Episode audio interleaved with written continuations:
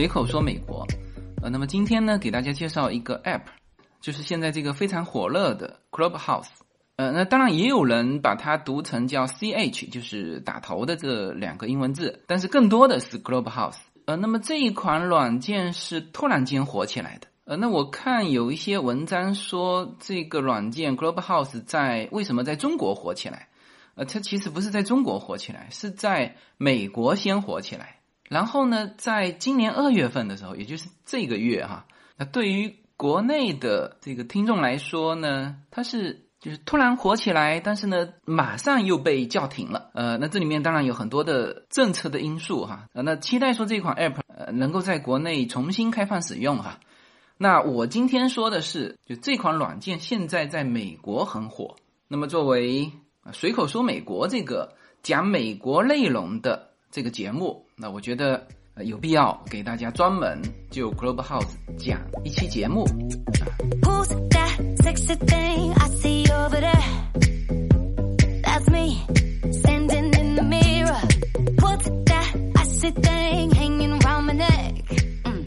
呃，那么现在是这样哈，就是因为这个 Clubhouse 还有个邀请制。就是你呢，获得一个邀请，就是你没有邀请，你还进不去啊。那么邀请呢，只能由你的朋友啊向你发邀请码，你才能够注册啊，才能够进去。所以现在我的两个邀请码早已经呃分出去了哈。这个别人再向我要，我是拿不出邀请码了。而且呢，他这个邀请码啊，你如果发错了也没了。它只能让你发出两个号码啊，比如说你现在呃，因为呃国内的手机号码现在是收不到这个邀请码，所以你一旦发到加八六的这个手机号码去呢，那你这个邀请码就浪费了。那所以就是这是有一个门槛和圈层的一个 app。那前一阵子就是最火的是二月初哈，就是埃隆马斯克呃被邀在。Clubhouse 里面有一个房间做一次演讲的那一次啊，一下子把 Clubhouse 给带火起来。那当时是达到什么呢？因为就是有需求总有人买卖嘛，是吧？那当时就一个邀请码最高有人说卖到五百美元哈，但更多的是说最高卖到一百美元。那现在当然就。因为它是一个就早期特别稀少嘛，那一层一层的分裂出来之后，那这个现在邀请码也多了，呃，但是再怎么样也是一人两个邀请码，就也就是说，这个网络上拿出来卖的这个邀请码呢，它也得废掉一个手机号，它才能够，那他自己一个手机号嘛，那他如果要裂变的话，那他肯定是要这个手机号裂变出来之后，他得留存一个手机号吧，是吧？他得发一个。手机号，然后呢，只能空出一个拿出来卖，呃，所以，呃，现在我看国内淘宝上也有卖的，就因为有了这个门槛，呃，就之前传这个叫做，因为这个是从硅谷过来的哈，这个早先使用 Clubhouse 的全是这帮硅谷精英，那现在呢，就是呃，包括在我们社群里面也是互相问啊，这个邀请码。然后我们还挺好的哈，在我们的会员群里面，有些人注册完立刻就分享出一个邀请码，然后慢慢慢慢一点一点的这个扩大这个 Clubhouse 的这个会员。就总之啊是有门槛的，而且这个门槛还能够形成一个开玩笑说叫鄙视链，可能你最早连邀请码是真的很难搞到。呃，那么现在就是我说这期节目的时候啊，这个内容还是很新的哈。呃，现在。呃，这个 app 的用户应该还没有达到什么一千万，大概也就在五百到六百万之间。因为它在去年的十二月份，也就是两个月前，它的用户数才六十万啊，也就是这两个月，特别是二月份以来啊，得到了一个非常迅猛的发展。然后到就是埃隆马斯克那一次，呃，大大激活了这个 Clubhouse 的用户增长，那也才到两百万用户。那这个时间离现在也就是半个月之前，那现在基本上也就是五百到六百万嘛。我现在还没有看到一个准确的数字哈，所以现在我们谈这个 app 还是属于很新的一个状态。因此呢，就很多人其实对这个还不太了解，因为他没玩过。那玩过的啊，很多人说叫中毒了啊，上瘾了。啊，至少我现在这个状态也属于中毒了上瘾的状态。当然，这个中毒了上瘾了会持续多长时间啊，并不知道。呃，会不会说经过一段时间之后还投入这么大的热情？呃，可能呢也会有变化啊。但是现在啊，我也处于这种中毒上瘾的状态。我看别人有秀他的这个就屏幕时间嘛，那我也按照那个去看了一下我的屏幕时间。呃，我现在的屏幕时间呢，就是因为我是前三天才下载了这个 app。然后呢，我看是这一周的时间，那我还是这个 YouTube 排在我 App 使用的第一位，而且它还是有原因的，因为我 YouTube 是这样子，就是有的时候呢，我晚上睡觉的时候就直接开着 YouTube，呃，听着听着就睡着了，那它可能就不断的放啊，呃，我现在是把 YouTube 更多的是拿来听的哈，嗯，我待会儿会谈到为什么 Clubhouse 这个是呃它会成功啊，会火。它其实是填补了一个空白啊。那我的这个屏幕使用时间还是 YouTube，就这一周哈，还是 YouTube 排在第一位，然后呢，Clubhouse 排在第二位，然后才是微信。按照我这三天的使用情况哈，呃，基本上今后排在前面两位的，呃，应该就是 Clubhouse 和 YouTube。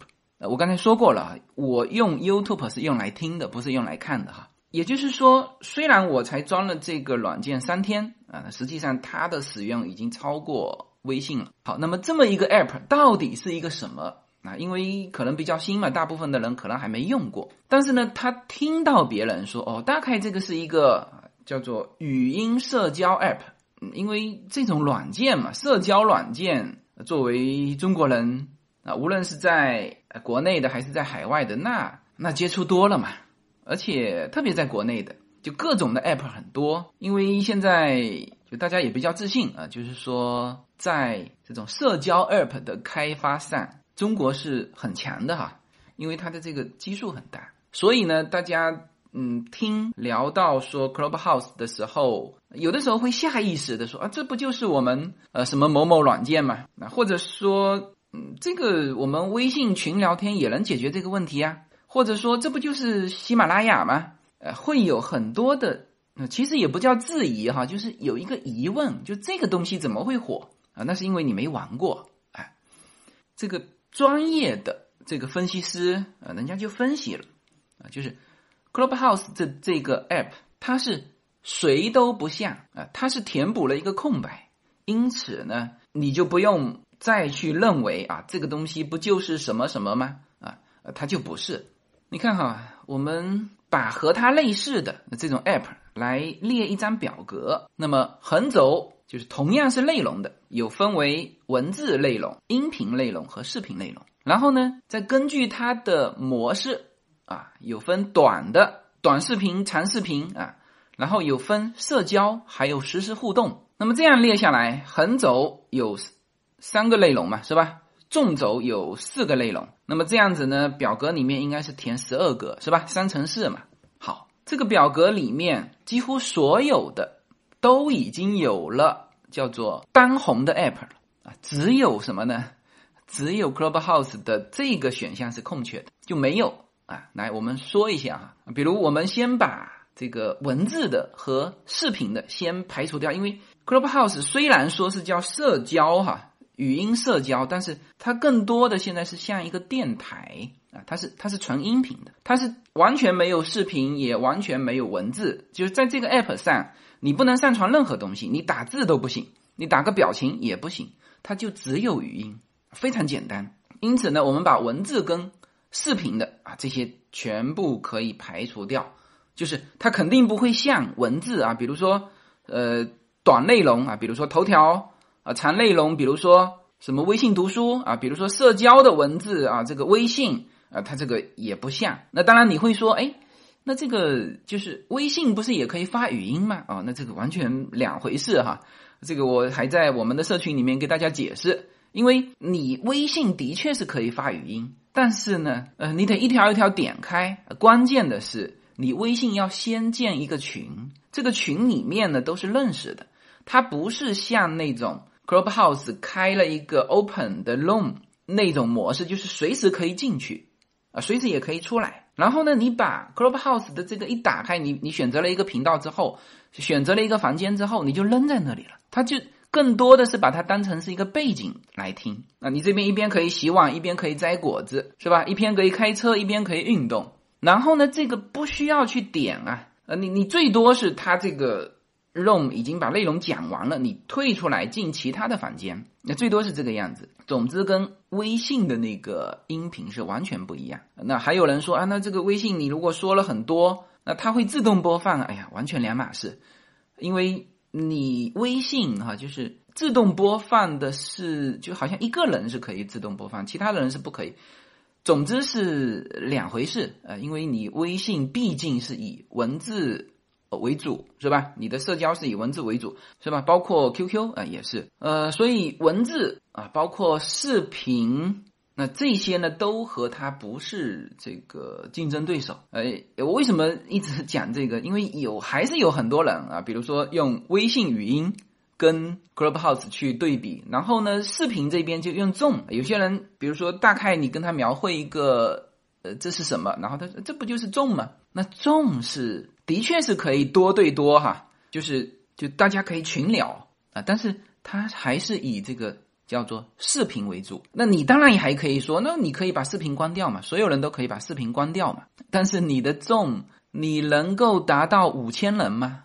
就是你的一个房间能够达到五千人吗？然后你达到五千人之后会不会乱呢？呃，就是你当然会说啊，那这个怎么样怎么样，用什么样的条件下也可以形成跟。Globe House 相类类似的一种模式，但是你别忘记了，众的功能，人家是围绕着视频开发的，是吧？所以这个文字类的和视频类的，通通和 Globe House 不是类似的。然后呢，我们就说语音类的，呃，语音类的啊，或者我们说音频类的，喜马拉雅是。应该现在是这个行业的领头羊吧？啊，这个优势还没有被被超越哈。那不管是长视频、短视频吧，是吧？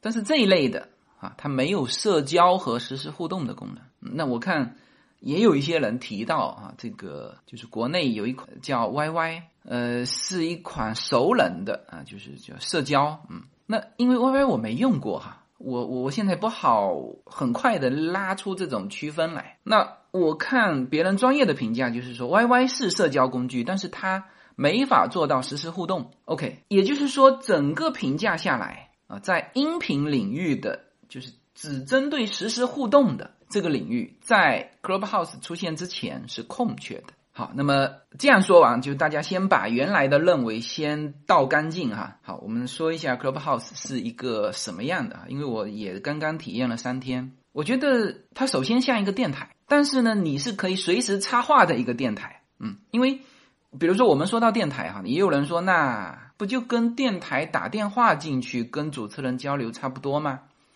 呃，是的，差不多啊，但是呢，你达不到叫实时互动。对吧？那电话线很忙嘛，呃，而且就是那种打电话进去的哈，那种电台还是主持人说的多。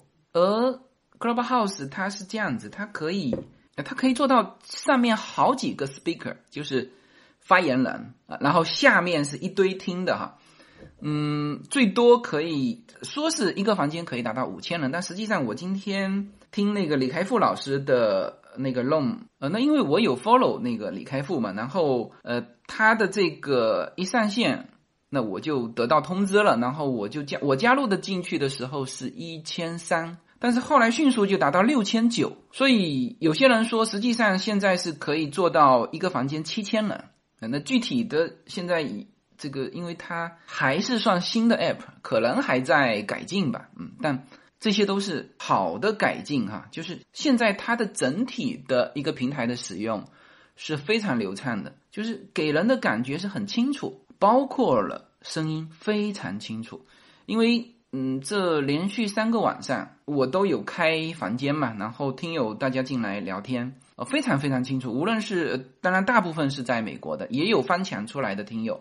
呃，声音非常清楚，他自己都还不够自信，说：“哎呀，他说我这边信号好像不太好，呃，我不知道这个说话大家能不能听得到。”我们说非常清楚啊，对他的这个基础，呃，是一家 Agra 公司呃，专门替他做的这个搭的这个声音基础哈。呃，这家公司还是一个上市公司，当然，呃，Clubhouse 引爆之后，那这个绝对是就转过年来的，就是到流年来的一个爆款，那就很多人去买这个 Agora 这个公司的股票哈。呃，它的股票代码叫 API。我说这个的目的不是让大家买哈，因为它已经从三十九块涨到最高是一百多块，然后这几天掉到九十二块。呃，我今天还在听一个专门的美股分析的一个呃一个房间啊，里面大家在有人提问嘛，这个问说，哎，那这个是不是可以去买 API 这个股票？他这个主持人。就里面的这个熟悉这个领域的，就直接回答他。他说：“你去买这个公司的股票，就有点像什么呢？就有点像前几天 Global House 爆了之后，有些人就直接搜这个 Global House，想去买跟它相关的股票。那实际上呢，那家公司和你现在在用的 Global House 是没有半毛钱关系。那你结果你就买了，而且那几天还真涨了。”就是那家呃跟他没什么关系的啊，就就涨了，就是大概是这种关系哈，就是就没关系。呃，他当然是比较极端的表述。呃，在 Global House 里面啊，就是为什么啊？我们现在觉得这个我也在听，就是因为什么呢？因为大家都是叫社交聊天嘛，而且它这个没有记录的啊，就是声音不会留存下来，所以大家对于就是关于 Clubhouse 的这个。是不是一家内容公司啊？现在是，嗯，说不清楚，因为它的内容没有留存，有点像月后积魂，呃，那种软件。那因为是没有留存，你你当然是可以把它录下来哈。但是整体上这个平台，它不像我说这个喜马拉雅节目的时候还要考虑斟酌，呃，他都不用，他就由着性子来说。那这个时候呢，就是。你就会听到这种很就是很极端的，但是呢又非常有效的这种语音内容，他就告诉你就没有半毛钱关系，呃，也不想跟你解释，呃，明白吗？就是所以这个我完全没有去推荐这个他的做的这个声卡公司的这个意思啊，因为什么呢？因为等于是这是一家技术公司，而 Global House 如果继续成长，它一定会自建这种声卡的技术团队，而。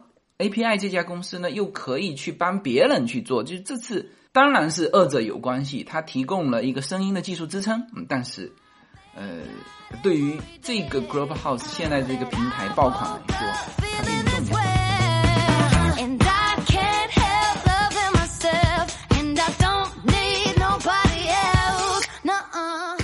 随口说美国的听友大家好，我的新书《平行美利坚》目前已经在当当网、京东等各大网站均开始正式发售，同时在电子书 Kindle 上也已开始发售。那么这本书是随口说美国的第一本书，也是我个人第一本书。拨开迷雾看美国当下，中美两国恰是两条平行线，只有穿梭其中的人才能看清一切。希望大家支持这本书，现在就可以立刻在网上下单购到。这本书，谢谢大家。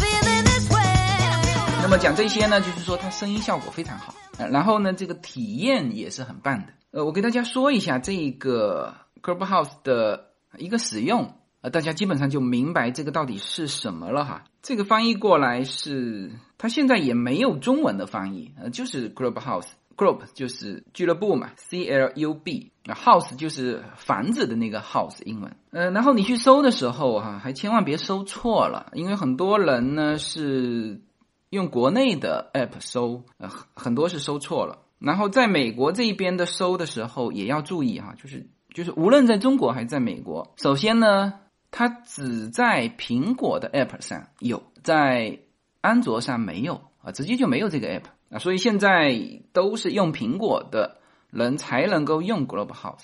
当然，这你也可以说是一个门槛吧。那么，无论是在美国还是在中国啊，它都是一个黑白的一个人的头像。那在美国这边是一个戴帽子，在中国好像是一个长头发的黑人形象，黑白的图像啊，这个就是呃对的。然后你下载之后呢，你要首先是别人要有邀请码啊，然后你才能够注册。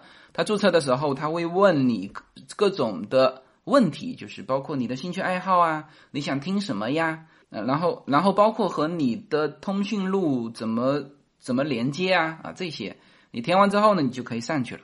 呃，那么上去之后啊，那当然你得把你的，我给大家一个建议哈，就是那基本上我在 Global House 上的呃这个名字和职务我都是填真实的，比如说我的名字啊，我的英文名 Howie 啊，包括我的 last name 吴啊，呃这个有呃已经有 app 的就可以搜啊，Howie 吴 H O W I E 啊，这个 Howie，然后呢我就。把我在呃美国这边的一些职务，那我就呃写出来，就是真实的职务哈。因为什么呢？因为这个很重要，因为它不是像一个陌陌啊，或者是其他的那种社交软件啊，它更多的别人要 follow 你的话呢，他也看这个的。因为我之前也没太注意，昨天听那个李开复老师说的时候，有一个人就现场举手嘛，就就跟那个问完问题之后跟。呃，李开复说说，哎，那请，请你能不能 follow 我一下？呃，然后李开复立刻就说，哦，我刚刚已经 follow 你了。他说，每一个发言的人啊，他趁着别人发言，他都看一下对方的头像，看一下下面的背景，然后觉得合适，那他就 follow 了。那我赶紧把我的这个，呃，首先呀，你要填真实的啊，第二呢，就是你要写写清楚啊，就是不要把它空着，哎，然后它的整个界面非常简单，就是。进去之后，你就只能看得到什么呢？就是房间啊。那么这个房间是怎么形成的呢？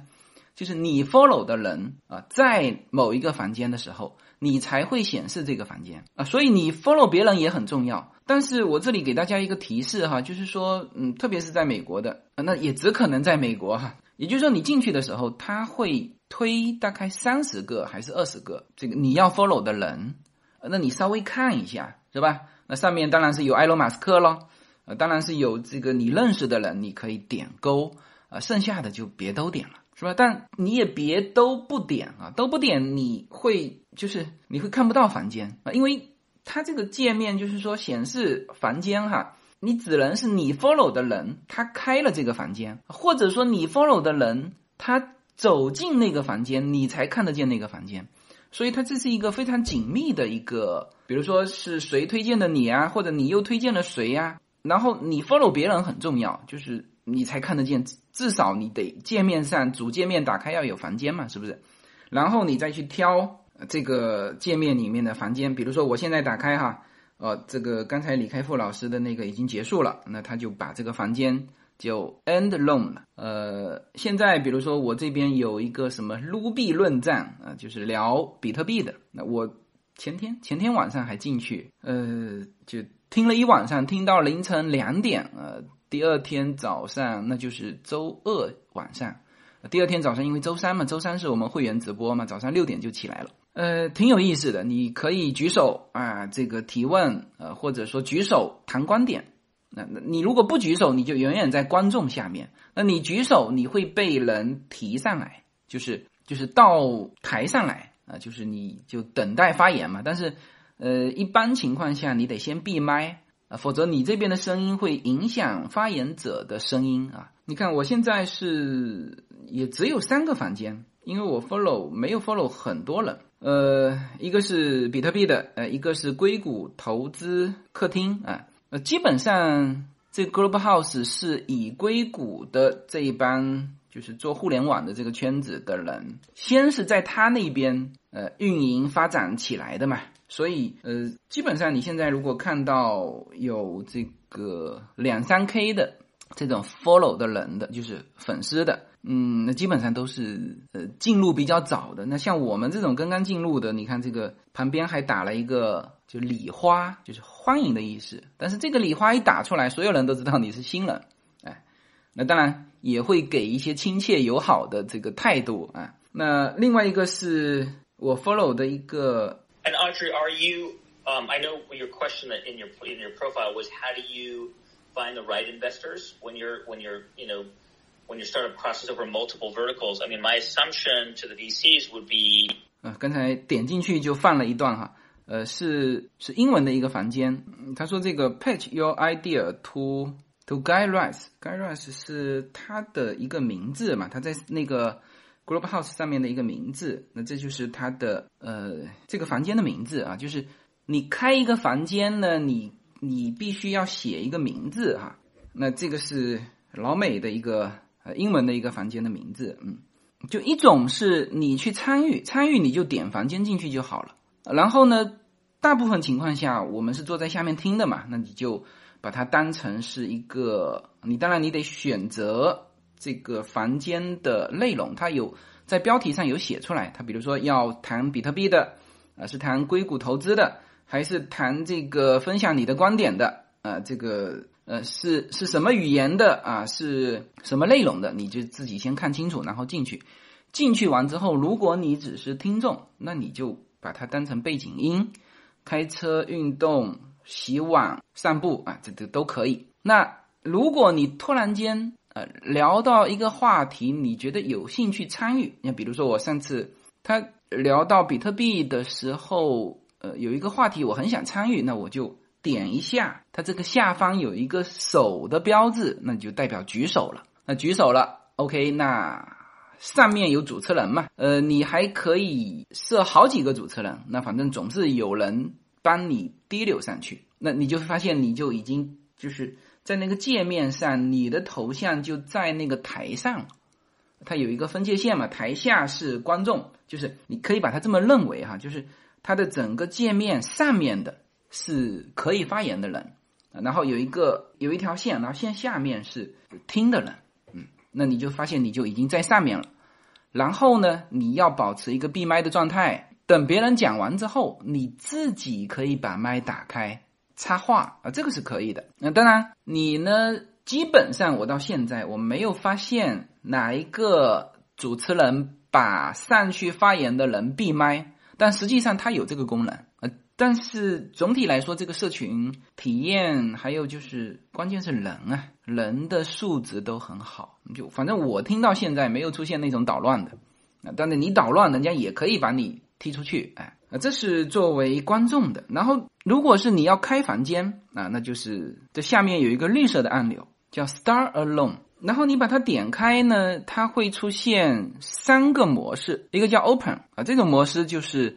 所有人都可以进来啊，当然进来你也是要把它提成 speaker，它才能够开麦说话。哎，这是 open 啊，然后中间这个叫 social，呃，这个呢就是就只有和管理员互相 follow 的人才能够进到这个 room 啊，记住哈，只有和管理员互相 follow 的人才能够进到那个 room，而我们现在是。大部分的都是开放的，那开放的就是 open 的那个 room 呢，就是其实也不是所有的人哈，其实你如果就是你 follow 的人没有走进那个房间，你也看不到，所以就是实际情况下你看到的人看到的房间，即使它是 open 的，只有你 follow 的人走进去，你才能够看到，所以这里面就是 social room 和 open room 的区别就是管理员的问题啊，就是你必须是管理员。follow 的你才能够进去这个 room，而 open room 是所有你 follow 的人如果走进去你就看到了，你也可以进去。啊，这是中间这种，然后右面那种呢是叫 closed，那这种就是完全是叫私密的啊，就是你必须邀请他才能够进来，然后外人是看不见这个 room 的。就是首先你要选择模式，就是你开这个 room 是。用什么方式你看，它其实这里英文都写的很清楚。如果是 open，那就是就是 start alone，open to everyone。那如果是 social 的，就是 start alone with people I follow。然后如果是 closed，那就是 start alone for people I choose，就我选择的人。然后 open 和 social 下面都是直接就是 let's go 就开了。然后 closed 的呢，它增加一个叫叫 choose people，就是你得选择你 follow 的人，你还选择不了。这个别人 follow 你的人，所以呃，这就是呃开房间的模式哈。然后这个上面有一个有一个加号，就是然后旁边写着 enter a topic，这个 topic 就是题目的意思。你看看，你点开它这里有一个框框，呃，你可以写六十个字符的呃这个题目啊，然后就开起来了。呃，然后我这几天是这么玩的哈，其实我先说我怎么玩的，然后一会儿再说一下现在这个玩法已经被别人有了更多的玩法。好，首先那我作为听众。嗯，那就是像刚才说的啊，你选择一个主题，那进去就直接当背景音。呃，无论是开车，就几乎你可以不去碰它的。而且呢，它的这个就浮窗，呃，我们叫浮窗嘛，就是外挂起来，这个做的非常好。就是嗯，正常的哈，我们比如说 YouTube，你切换到微信的时候，YouTube 肯定就没有声音了，它就关掉了。但是它这个不会啊，它这个你切换，无论切换什么，嗯，它的这个背景音都在播啊，甚至啊，更有甚者是，我把它切换到 YouTube，如果打开 YouTube 的呃这个视频，那 YouTube 里面不是也有声音吗？那它的声音居然和 YouTube 的声音重叠在一起啊，这个我不知道是它的呃优点还是缺点啊，还是说以后这个东西要给它。呃，规避掉。那反正你当然，你遇到这种情况呢，你肯定要么关掉这个 Clubhouse，要么关这关掉 YouTube。但是总之，我的这个意思就是说，它完全可以外挂起来做背景音啊，这个是你的使用场景。然后我。开房间使用的这个场景是这样的，嗯，就是就是我每天晚上哈，就其实九点到十一点的时候，那我这个时候呢，其实是有空的。什么有空啊？就耳朵有空，呃，这个嘴巴也有空啊。好，但是我手啊，我可以做其他的事情。那有的时候我是就一般情况下，这个这个时候，我如果是就是疫情之前啊，有的时候我比较喜欢邀请一些朋友到家里来喝茶。然后呢，这个背景音就是这个我们的黑胶啊，然后坐下来喝茶聊天，哎，那疫情之后呢，这个就就没有办法进行了。那但是这个时间还是留着的。那当然也有可能没有这个朋友来喝茶的时候，我就整理一些东西啊。这个时候你是脑子在动啊，比如说我我整理我的书橱啊，再比如说我洗碗整理房间啊，这个时候我。就把我的 Clubhouse 的房间开起来。那这几天晚上都是这样哈，就是其实是一种很随意的感觉。就是我开起来，那 follow 我的人他自然就收到了讯息，然后他们就进来。那进来呢，就是其实后面这几天我都已经很随意了，就是开起来这边洗碗哗哗哗，大家可能也都听得到声音啊。那有问题那就问。那比如说我们关于美股个股的一些讨论啊，呃，那包括昨天晚上我是聊一些收藏啊，呃聊一些健康饮食啊，不是我聊哈，其实我开房间出来就更多的，我是常常属于闭麦的状态，就大家聊，以后我也也更多的是大家聊，所以我第一天我写的那个叫做随口说美国。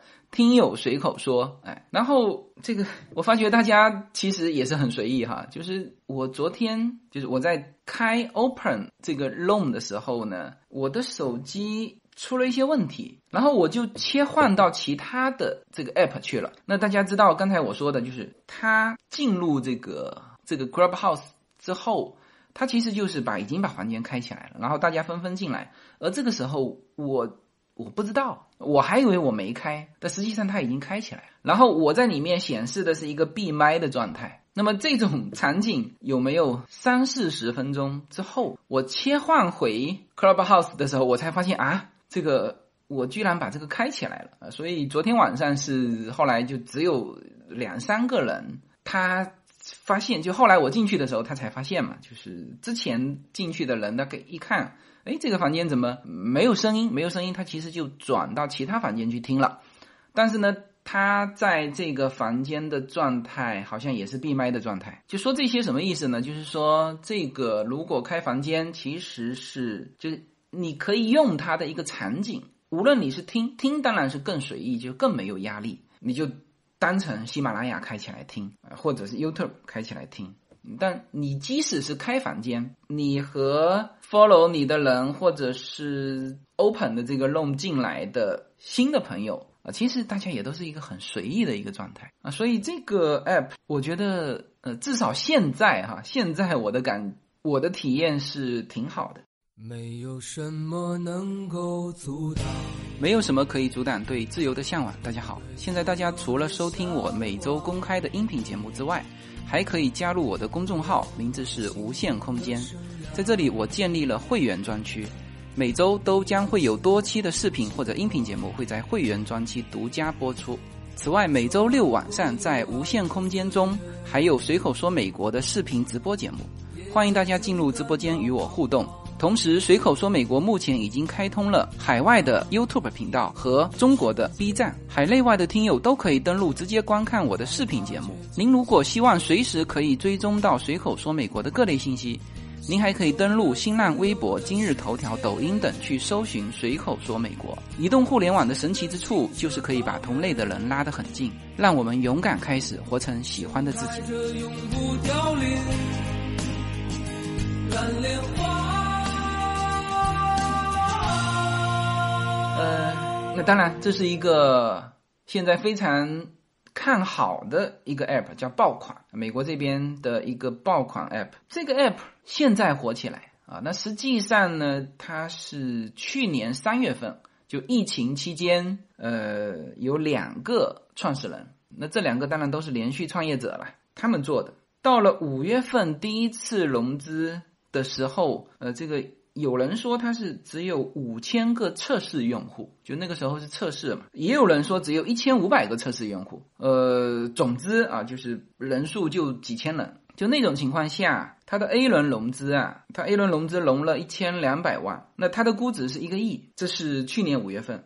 到了，其实到了去年的十二月份，呃，这个用户增长的都极为之慢，因为他做这个 app 的人，可能哈，我猜想他就没有想把它做成那么公众的，他只想做成一个小而美、小而精的一个社群，所以呢，一直到了，就是。这种一个到两个，一个到两个，而且他其实，在那个互联网圈子里面去讲课、开课这种就开房间这种模式，因为它极为的叫精英，其实那个时候就有流传着这个什么，就是到处拿不到他的邀请码的问题了，哎。然后今年开始，呃，就是有一些非科技圈子的用户，呃，就慢慢的就也开始玩这个 Clubhouse。呃，有些音乐人就这种玩法，我不知道那个创作者有没有想到哈。现在就蛮多，就是乐队啊，因为你不是就疫情嘛？没有办法去参加那种呃这种小规模的，哪怕是小规模的这种演出嘛。那这些乐手，这些。这个乐队都封锁在家里，于是呢，就有人，因为他是这样子，他是刚才说过了，他的语音是可以重叠的，就是我讲话的时候，你同时也讲话，没问题。第三者可以同时听到我讲话和你讲话啊，因此呢，就很多乐队就用这个，四个人可能从四个地方开始合奏，然后下面是一堆听众啊，就是他们原来自自己的一个社交圈子。这些音乐人进来之后呢，就等于是又开了一个一种玩法嘛。好，那大家开始听着，因为这些人是原创音乐啊，这就跟那个听个音乐啊，听个已经发行过的唱片啊，或者说看 YouTube 上面的音乐，这就不一样了，这个感受就不一样了，就是即时互动。他甚至一曲结束之后，那你还可以举手发表意见啊，甚至你还可以加入，是吧？我这个。笛子能不能加入啊？所以这就是另外一种玩法。那么这样之后呢？那当然还有一些叫社会活动人士，就是讲一些就以前在就小型咖啡吧的小型沙龙的这种活动，也变成 Clubhouse 的呃一个内容主题。那这种情况下，这个用户数呢，到了一月份大概就到了。两百万，然后现在变成突然间火起来。那当然最重要的就是埃隆·马斯克的，呃，参加了这个 Clubhouse 平台上面的一个叫 The Good Time Show 一个沙龙的一个邀请，呃，参加了一场访谈。然后呢，他在上面谈这个星际旅行啊、移民火星啊、加密货币啊、新冠疫苗啊这些呃话题。而且呢，他在这个过程当中还。直接拉了一个，呃，现在就是饱受争议的嘛，谁呢？就是那个罗宾汉的那个 CEO，呃，大家知道前一阵子不是那个 GameStop，我还专门说了一期节目嘛，就是扎空股票的这个。那当时罗宾汉是在第二天是禁止买卖 GameStop，而不是禁止买卖，是禁止散户买 GameStop，变成千夫所指嘛。然后第二天被人说完之后呢，说 OK，那可以买两股，就每个人只能买两股这个 GameStop。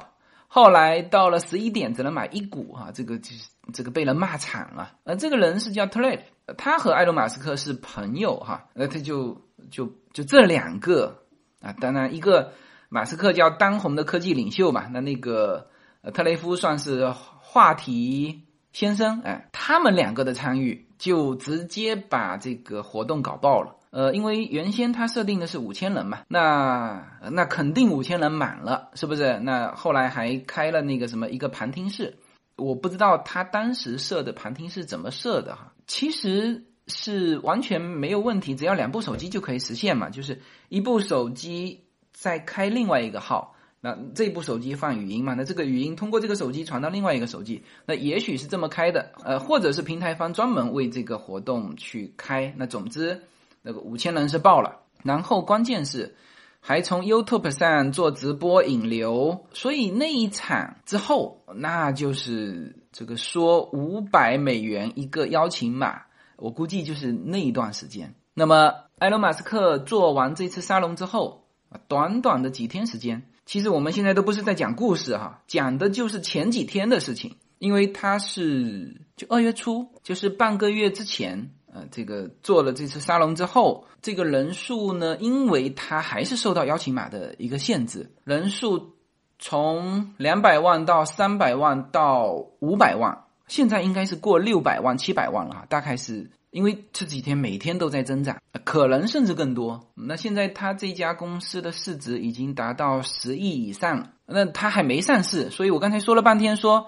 有些人哎，一听到这个 Clubhouse 爆款了，就直接去搜那个股市，结果搜到的那个是错的，因为 Clubhouse 没有上市啊。再说一遍哈，它没有上市，所以 Clubhouse 就它的由来以及它现在的状态以及它怎么使用啊，基本上就给大家讲清楚了。那么我也把我的这个 Clubhouse 的名字给大家说了，那就是呃，就是 Howie 吴，呃，上面有我的头像，我的个人照片啊。都在上面，然后有我的职务啊，在美国这边的几个公司的职务，所以呢，就是因为叫这个名字的还很多嘛，就是大家可以准确的找到我，然后 follow 我，然后就可以呃参加我就不定时的洛杉矶时间九点到十一点的一个开的这个房间啊，大家可以随时进来聊，哎，呃，那么这个有人总结了这个 Clubhouse 的成功。也分析了它的一些不足啊，那我选择一个我相对比较认可的一个总结哈。他认为 Clubhouse 的成功特征哈，第一那就是名人精英的访谈。呃，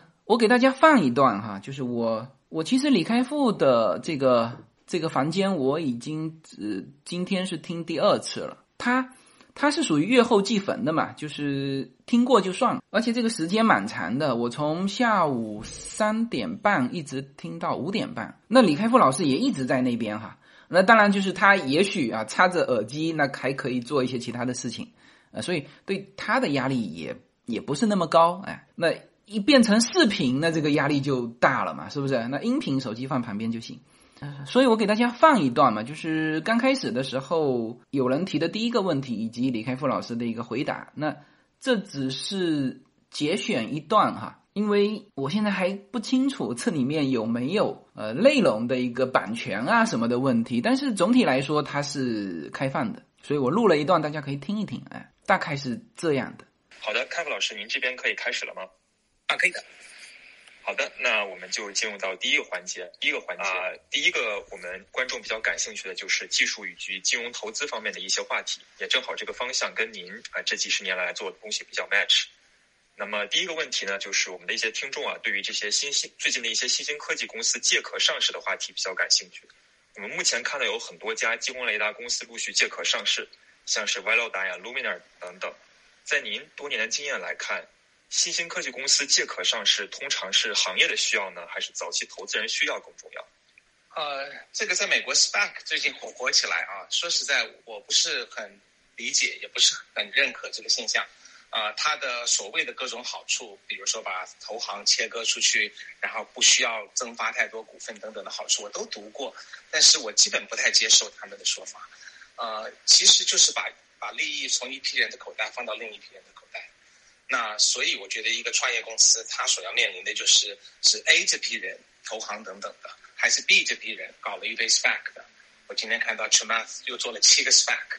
啊，所以我我个人认为，我们投资的公司呢，我会认为所有的一楼顶级的公司，投行去愿意投入资源去做的，而且上市以后会得到市场关注的，也就是大概 two billion or more 啊 US 的 market cap，这种公司呢，肯定是要走正常的路线。我们会不顾一切的阻止任何想用 SPAC 来去投机的这种公司，如果它是顶级的公司或者有顶级的 potential，因为这些做 SPAC 的人凭什么把这利润分割一批呢？他们比 PE、比 Pre-IPO、比这个 Cornerstone、比呃 Investment Banking 有真的有更多的帮助吗？投资还是需要考虑你给这些公司创造的价值是什么啊？啊，但是如果我们有一些比较 Borderline 的公司，它介于呃上市不容易、发展不确定，而且上市窗口可能未来六个月要赶快上，不上的话就会有某种问题。那他如果要考虑 SPAC，我们是可以考虑的，啊。只是说，说实在的，我们做投资主要的精力还是放在那些头部的我们投的企业里，啊，中等的呢，我们就把 SPAC 的概念介绍给他们听。到现在为止，我们的我们投了三百家公司吧，大概应该有五十家到七十家算是在中等的这个 level 吧，就是某一天也许能上市，然后发展不是特别的宏伟，也不敢有很大的信心能够达到 two billion valuation。这五十到七十家公司到现在为止，没有一家表示兴趣的。我觉得这个 SPAC 的问题，在中国跟美国的认知会呃继续的落差拉大，啊，在美国因为这一批口才超级好的人啊跳进来，啊，然后讲了各种的东西，让很多创业者就心动了，快速上上市套现等等。在中国呢，非常少的公司走这个路径，啊，所以我我觉得大家不要被这种呃 PR 所 所影响，而且 SPAC 它的整个路径，它的 diligence 过程。啊，一定没有一个正常的 IPO 来的严谨。那未来一定会有一些骗子公司上市，一上市了就会牵累这整个模式。啊，所以何必好好的走了几十年的正常的道路？啊，为什么要这个追求这种标新立异呢？啊，如果说真的要做前人未做过的事情，Google 上市的时候也是把投行赶出去了，做了一个 auction。我觉得这才是一个伟大的公司应该想的事情。就是你既然要去中心化，那你凭什么自己变成中心呢？啊，当然，Google 的这个 move 也不是很 successful，所以我觉得这是投投行他们多年是一定程度证实了他们的价值，啊，当然也也有一些弊端，啊，但是现在的话，啊，我们不认为有必要去冒这个风险来去啊不走正常该走的路。好的，谢谢老师，您的这个回答非常的啊 inspiring。然后也有观众就是就您说的这个问题有一些啊其他的深入的讨论，比如说。如果说观众们有一些想要上市的公司，那他除了借壳之外，有没有其他建议的一些策略，才能巩固他自己的一些优势？比如说跟一些更加知名的公司做一些 OEM，或者说是去使用并宣传自己特有的技术接口。您对这方面有没有其他的见解呢？啊，这个其实针对每个公司都不一样。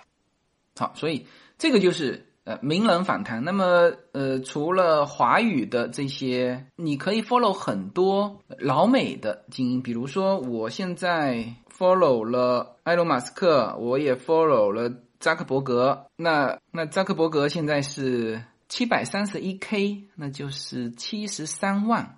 那埃隆·马斯克是一点四 million，哦，那就是一百四十万个 follow 者，就是粉丝。然后他 follow 了一个谁？他只 follow 了一个人，这个人我还不认识啊。不过他肯定要有一个 follow 的人，否则他也进不来。就是有一个推荐人嘛。那我最开始也是啊，也是我的那个朋友，他把验证码发给我。OK，那这个就是叫名人精英的反弹的一个吸引力，因为你只有你 follow 的人，你想听的人，他开房间，你才会进去。而这个时候，你和你的这位。也不能说是偶像哈，就是反正你 follow 的这个人，你是一个零距离，至少在语音上是零距离，就是你随时可以开麦向他提问啊，所以这种感觉叫炉边谈话的那种感觉，哎，啊，这是一啊，就是名人精英啊。第二就是优质的沙龙和话题讨论。嗯，因为你看哈，我今天其实昨天和今天就都听了有一个房间聊美美股的个股。嗯，我觉得他们都是做了大量的功课的啊，所以虽然他们没有聊到我感兴趣的美股哈。呃，但是我在听他们聊其他的股票的时候，我觉得他们非常专业，而且这些都是从个人的角度去去谈这只股票，去作为投资者、作为炒这个股票的人来谈。那这个跟呃我们看到的说这个公司公布的这个公告，呃，那这个是完全不同的角度，所以我们就正需要这种这种内容。啊，所以这些话题基本上打开一听就是一下午啊，这是第二个成功的原因，叫优质的沙龙跟话题讨论。第三就是邀请制啊，保证了用户的质量和带来的神秘感。这个它因为它不是开放的，那现在呢，虽然说裂变是啊，用户增长的很快，但是你你看它也不是那种几天时间到什么几千万上亿人，它永远是。这个你收到邀请码才能进得去，而一个人就只有两个邀请码。我当时一拿到，我还我当时不知道说发那个呃加八六的那个国内的号码，实际上就等于浪费了一个，所以我我浪费了一个，然后真实的我只我等于是只拉了一个人进来。那么这种模式就保证了，就是进来的所有的人，因为他是从硅谷这帮精英。裂变出来的，也就是说，能够给到我这个邀请码的人，他一定是从那个渠道裂变过来的。呃，即使哈，即使你现在说，哎，那这个不是淘宝上也有卖嘛？那问题是信息是我告诉你的，是吧？然后更多的人还是通过这种裂变，哎，你邀请啊，有一些邀请码在我们社群里面。呃公布出来，他拿一个出来，也就是这么一个一个一个一个拉的啊，所以这个呢也是 Global House 的一个成功的一个特征。嗯，好，那么还有一个就是叫叫即兴反弹啊，这个就是我刚才说到的，就是嗯一问一答嘛，就而不是说我录好一期节目啊，就是像喜马拉雅或者说 YouTube 这种内容啊，无论是音频还是视频哈，那就是我一个人在说，而交流式的这种对话。它很容易造成一个叫即兴即兴反弹，这里面当然有这个叫做像相声里面叫做呃捧哏和逗哏的这种效果，那也有可能是这种冲突的效果。那对于这个旁听的人来说，或者是作为参与者来说，他也觉得很即兴。那这里面就有很多精彩点可以可以冒出来。所以他这里面说了，就是带来这 podcast 没有的一个现场感，就是。嗯，他说 Podcast 那国内对应的就是喜马拉雅了，是吧？啊，那这个是就别人总结的啊，呃，Global House 的一个成功之处啊，同时他也指出了这个不足之处。呃，我们看看呃同意不同意哈？第一，他说谈话信息密度低，质量差别巨大，呃，是否有干货完全取决于主持人和嘉宾。呃，是的，呃，这个呢，但这个不是 Global House 的。啊，就他的不足之处，实际上，比如说啊，他说谈话信息密度低，呃，就是这个语音的传输方式，那你就你只能把它听完，你才知道他说什么，是不是？它不像文字，扫一眼过去，你从后面看看到前面都可以，是不是？哎，那这个是语音决定的。那说质量差别巨大，有没有干货，完全取决于主持人和嘉宾。那这个一样的嘛，就是你点一个 YouTube 上面的。频道，比如说他说这一期节目，你觉得他说的不好，你点掉就是了。这个我觉得，呃，不能完全说是 Clubhouse 的不足，你只能是说语音啊，它这种类型的它就是有这么个问题。呃，第二呢，啊，这个是就是它不可回放，就它既没有文字记录，也没有录音回放，所以这个，呃，这个观点认为它既是优点也是缺点，那这个是对的。呃，它它量太大，没有办法做到。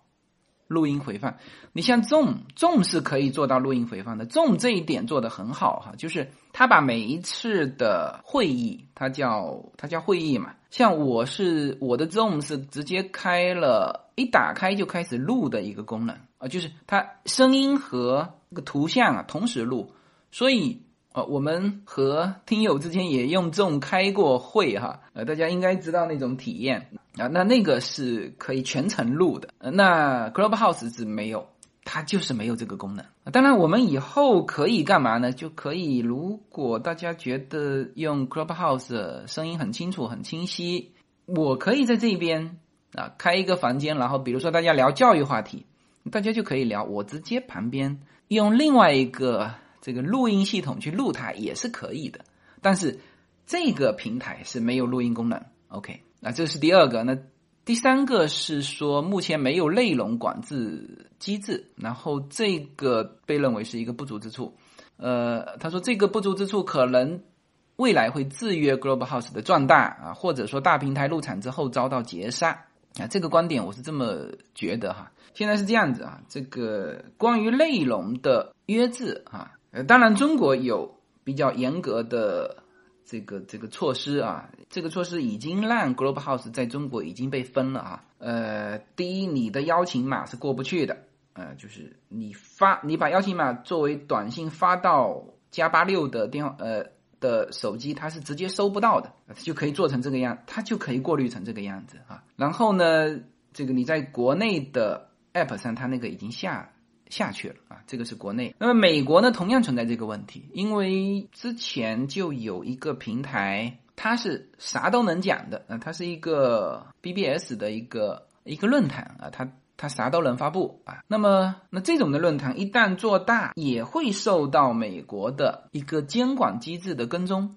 所以呢，这段话呃没有针对某个国家哈，其实就是提出有这个问题。呃，那这个问题呢，在美国现在是这样，就是说，美国因为这个还算互联网嘛，互联网呢，它其实有一个法律在保护这种平台，就是谁说的话谁负责，平台不负责啊。这个是在九零年代就在美国已经形成立法，但是现在是这样子，现在就是说，因为上一次推特不是把川普的那个账号给封了嘛，然后大家就会说说哦。那既然你这个平台已经在审核你平台上的内容，那么如果你经过审核，那也就是说你已经替审核的内容负责了。因此，之前的那个说你平台上发布的内容是发布者负责，你不负责的这个法律要被取消。那这个事情还在谈哈。总之就是关于内容管制，那今后怎么办？那就是也会有一些隐忧哈。呃。所以这里面四个优点，呃，三个不足。那三个不足里面，我就觉得它有些不是 Clubhouse 的问题啊，就是比如说你第一个那是语音的，语音造成的这个就是传播信息的这个密度低嘛，是吧？一句话啊，你为什么要什么两倍播放呢？啊，就是说语速不够快，是吧？那还有就是内容管制，内容管制这不仅仅是语音啊，所有的文字的内容，是吧？这些。呃，无论在中国还是在美国，都会都会有法律问题。平台该不该为在上面发布的内容去负责？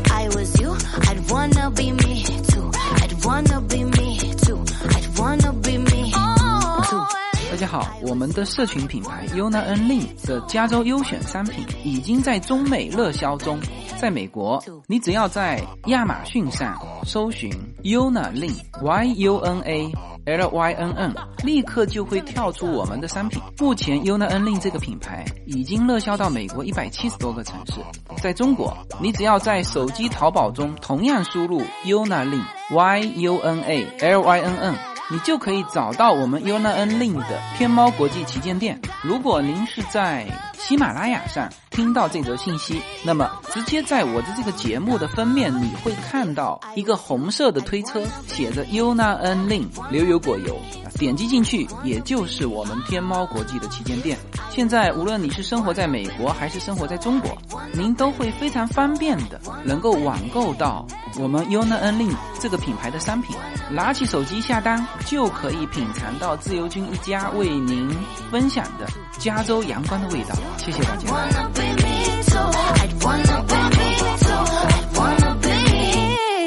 OK，那基本上我们就把这个 app 就讲清楚了。呃，其实我原来一直有有谈过这个观点啊，就是视频的用户和音频的用户。其实用耳朵听的用户的质量可能要比视频的用户的质量来得高，因为什么？因为他没时间看，他是属于更忙碌的一群人。而之前的音频啊，比如说像国内的喜马拉雅、美国的 Podcast 啊，甚至 YouTube，YouTube 有像我是一直把它当成音频来听的哈，在这一类的就单向播放的这个 App 成长的过程当中，现在突然间杀起了一个呃，有一个社交和互动功能叠加在音频里面的一个 App，那这个呢，应该说我们要竖起大拇指。就是它的这个市场定位太准确了，正好是个空白啊，所以我在想啊，这个可能